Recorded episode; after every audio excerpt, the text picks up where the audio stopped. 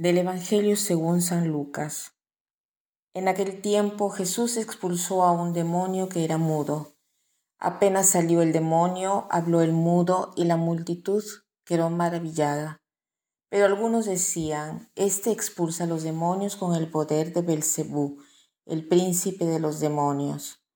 Otros, para ponerlo a prueba, le pedían una señal milagrosa.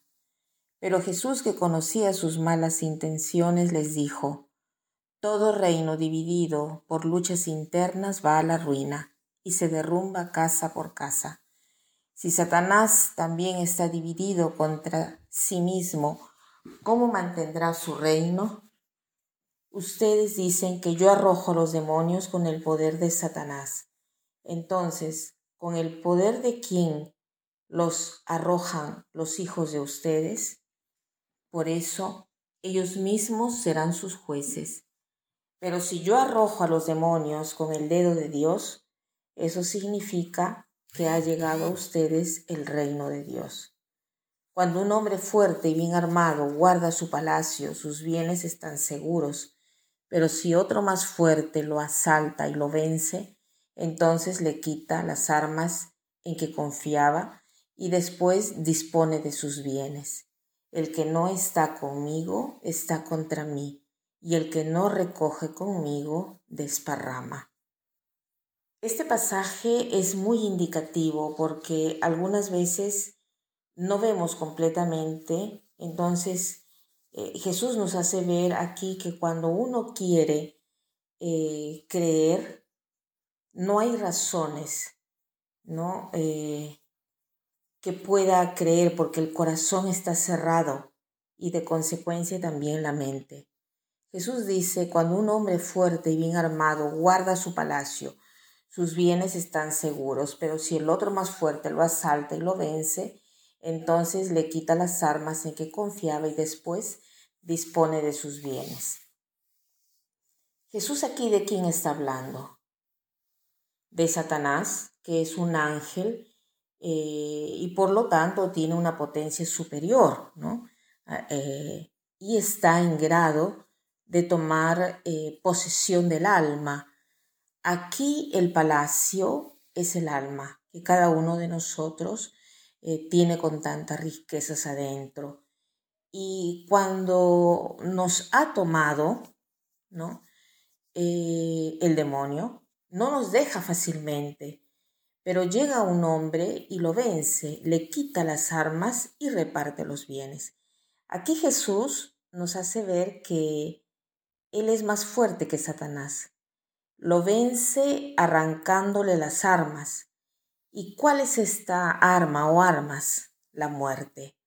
Cristo ha vencido la muerte, ha quitado el poder de la muerte de las manos de Satanás y la idea de repartir los bienes no quiere decir que nosotros somos divididos, sino que eh, nos confía, nos pone en las manos ¿no? Eh, bajo la intercesión de María y de los santos. Ellos nos pueden ayudar a vivir mejor la vida en la virtud que como consecuencia nos llevan a la paz y a una mejor estabilidad. Entonces, cuando en nuestra vida experimentamos nosotros este camino de posesión, en primer lugar, el día del bautismo, porque ahí Cristo nos ha arrancado de las manos del enemigo y nos ha unido a Él a través de su muerte. En el bautismo o con el bautismo entramos en la vida de Dios, somos sus hijos. Pero si nosotros queremos rechazar a Dios, nuestra libertad nos permite de hacerlo. Entonces aquí regresamos a las manos de Satanás pero que cada vez que nosotros recibimos el sacramento de la confesión, somos liberados. Este sacramento, eh, verdaderamente el sacramento de la confesión, es un exorcismo, un pequeño exorcismo, pero de hecho cada vez que el sacerdote dice la oración de la absolución, Cristo nos arranca de las manos del enemigo, ¿no? Nos quita los pecados y nosotros renacemos de nuevo.